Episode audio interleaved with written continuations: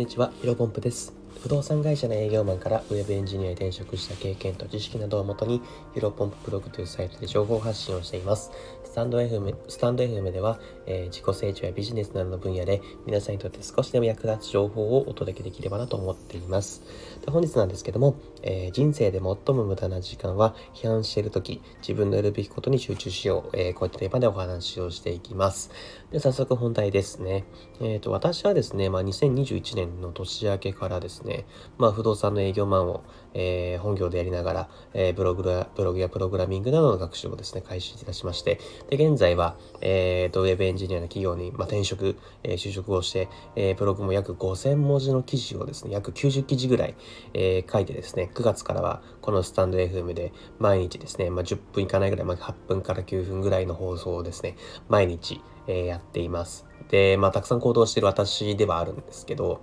えー、最近思うことはですね、まあ、やっぱいくら時間あっても足りないなと思いますですね。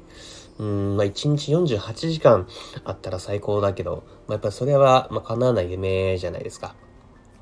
ま、そんな中ですね、えー、と、たまに、ま人の批判とか、えー、物事の批判とか、まあ、誰かの批判、誰かの行動に対して批判している人をですね、まあ、いると思うんですけど、もう本当にね、時間の無駄だなと思ってるので、本当に声を大にしてね、主張したいなと、やめた方がいいですよと、あの、言いたいなと思って、今回、この放送というか、この内容をお話ししたいなと思いました。例えばですね、ま、最近の例で直近の例で挙げるとですね、ま、サッカーの日本代表、最終予選ですね、あの、サウジアラビア戦、えー、とかで、まあ、負け越し、負けてしまって、今多分一勝2敗なのかな、えー、という状況で、まあ、ワールドカップ出られないかもっていうところで、うーん、ちょっとなんか批判というか、例えば、まあ、森保監督が、あの、解任になるとか、あとは、あの、柴崎選手のバックパスでですね、あの、ミスしちゃって、それで、まあ、相手にボール取られて失点したっていう経緯があったんで、まあ、柴崎選手が切先般とか、まあ、いろいろね、あのー、言われてる状況であるかなと思うんですけど、まあそういったね、なんかな、なんていうんだろう、言葉厳しいかもしれないですけど、本当に不毛だなと、不毛っていう日本語があってるのかな。無意味だな、そんな無価値だなと思ってます。まあ本当にね、もしあなたが、この放送を聞いてくあの方の中で、まあ、日本代表がワールドカップ行かないと、なんか人生が終わっちゃう人？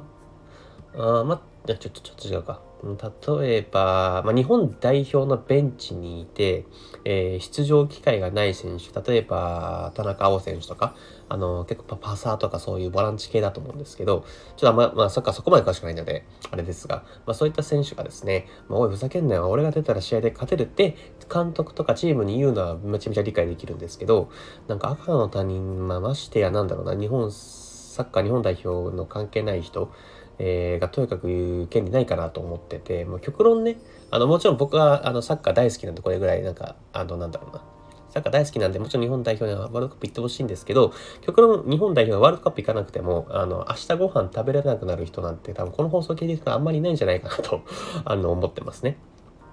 うん、本当に、ただまあ、この、この話、なんか、こんな話してますけど、もちろん、あの、日本代表を応援してますし、ちょっとこれからもぜひワールドカップ行ってもらえないなとは思ってるんですけど、はい。あの、そこはちょっと勘違いしていただき、勘違いしないでいただきたいなと思います。はい。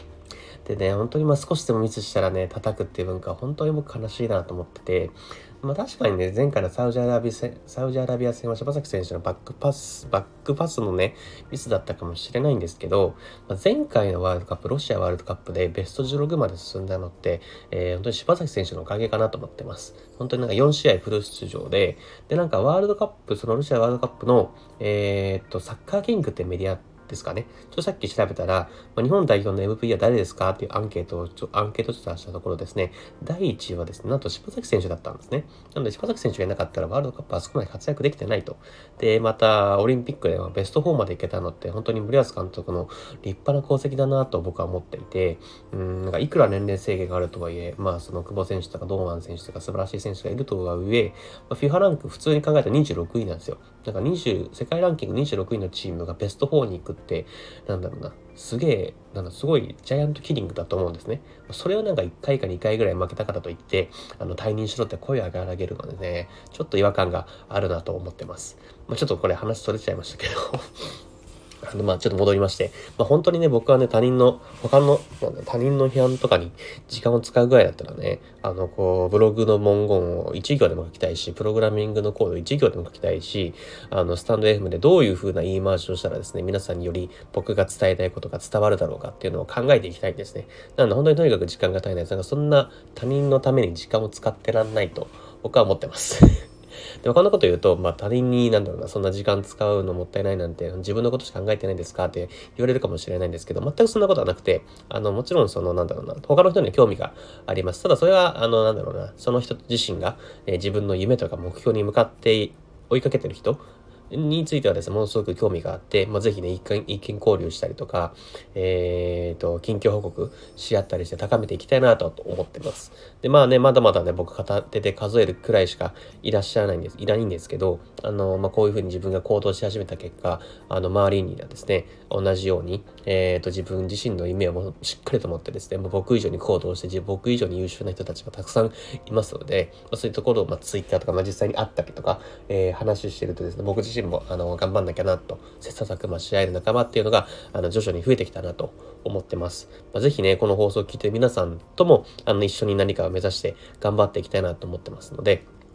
まあ本当にね、毎日自分がやるべきことの積み重ね、これはね、コツコツ努力していくしか方法はないんじゃないかなと思います。まあ本日話しなかったのは、まあ繰り返しになりますが、まあ他人のね、批判に時間を使っていくぐらいだったら、本当に自分のやるべきこと、今やらなきゃいけないことを考え抜いて、それをただひたすらやっていこうと。まあそれは、あの、実際に自分の将来、自分の豊かななんだろうな、人生とか未来につながっていくはずだと思ってますので、ぜひ一緒に頑張っていきたいなと思ってます。それをお伝えあの、本日お伝えしたかったことは以上です。